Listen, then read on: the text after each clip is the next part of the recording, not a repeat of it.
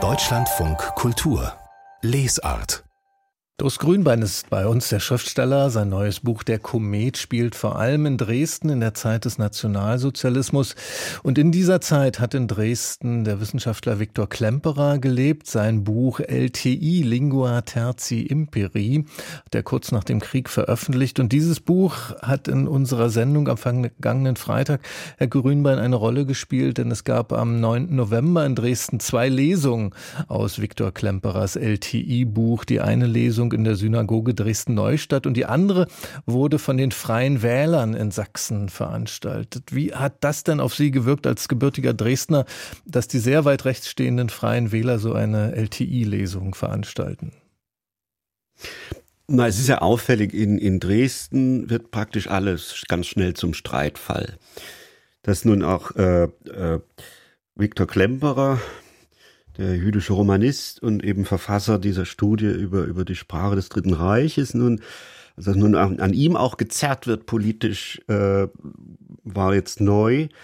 Ähm, ich habe das nicht ganz verstanden, weil eigentlich die, die Aufforderung, die vom Klemper her ergeht, ist ja gerade, dass man Sprache, also politischer Sprache, Verwaltungssprache etc., äh, analytisch begegnet. Dieses Projekt konnte man ja eigentlich immer fortsetzen. Er selber hat es ja versucht in die DDR-Zeit hinein, da ist es dann nie erschienen, aber es gibt Studien, wir wissen das.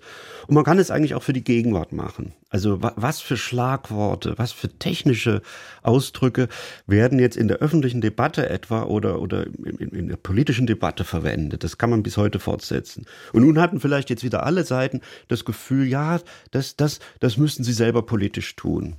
Aber ich habe nur gesehen, dass das Klemperer hier zum Teil instrumentalisiert wird, ja. Von den Freien Wählern, meinen ja, Sie? denke ich schon, ja, ja.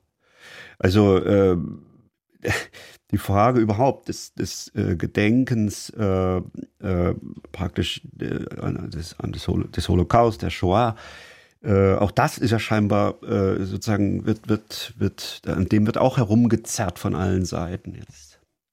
Sie selbst haben am Samstag erst, ähm, also vor zwei Tagen, einen langen Text veröffentlicht in der Süddeutschen Zeitung. Das ist eigentlich ein Aufschrei, dieser Text gegen den, da zitiere ich Sie jetzt, gegen den nackten Judenhass mitten in Europa, in Deutschland, so haben Sie das formuliert. Was hat Sie dazu gebracht, diesen Artikel zu schreiben? Ich wollte schon sehr viel länger mal was schreiben. Äh, es gab ja immer wieder in den letzten Jahren tauchte das so in Wellen auf, wieder Anzeichen wirklich von massivem Antisemitismus, auch, auch tief in dieser Gesellschaft. Und nun, an diesem 7. Oktober, war etwas passiert, das mich allerdings komplett sprachlos gemacht hat erstmal.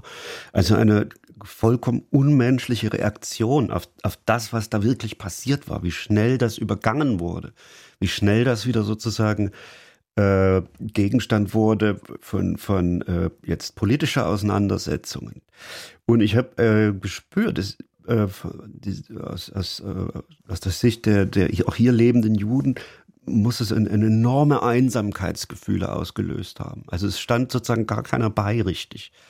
Gab wie immer dann diese Lippenbekenntnisse oder wenn man nur die Demonstrationen nimmt, auf der einen Seite wirklich Massen aufstanden, äh, um, um an, an, an, an, äh, an Gaza jetzt zu erinnern. Und auf der anderen Seite ein relativ kleiner Trupp von Menschen, die sich da um das Brandenburger Tor versammelten.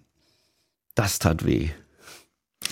Sie schreiben in diesem Text auch, ähm, also ich greife jetzt einen Satz heraus, was natürlich eigentlich nicht geht, ich mache es trotzdem mal, äh, den Satz betitelt, groß und breit besprochen wird von nun an aber der Albtraum Gaza und Albtraum Gaza haben Sie in Anführungszeichen gesetzt. Muss denn nicht auch dieser Albtraum besprochen werden? Ja doch, nee, nee, es war jetzt zum Beispiel ein Spiegeltitel. Mhm. Ähm, und ich weiß, ja, es geht auch in der internationalen Presse, konzentriert man sich darauf.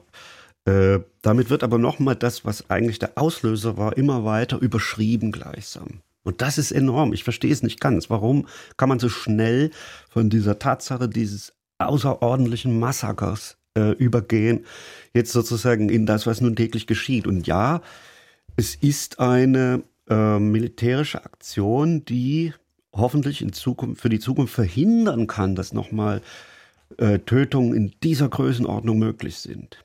Und erst danach gibt es jetzt vielleicht irgendwann Möglichkeiten, äh, der Einigung. Und ja, natürlich gehöre auch eher zu denen, die, die von Anfang an gesagt haben, es muss dann tatsächlich irgendwann so ein, so ein Zweistaatlichkeitskonzept her.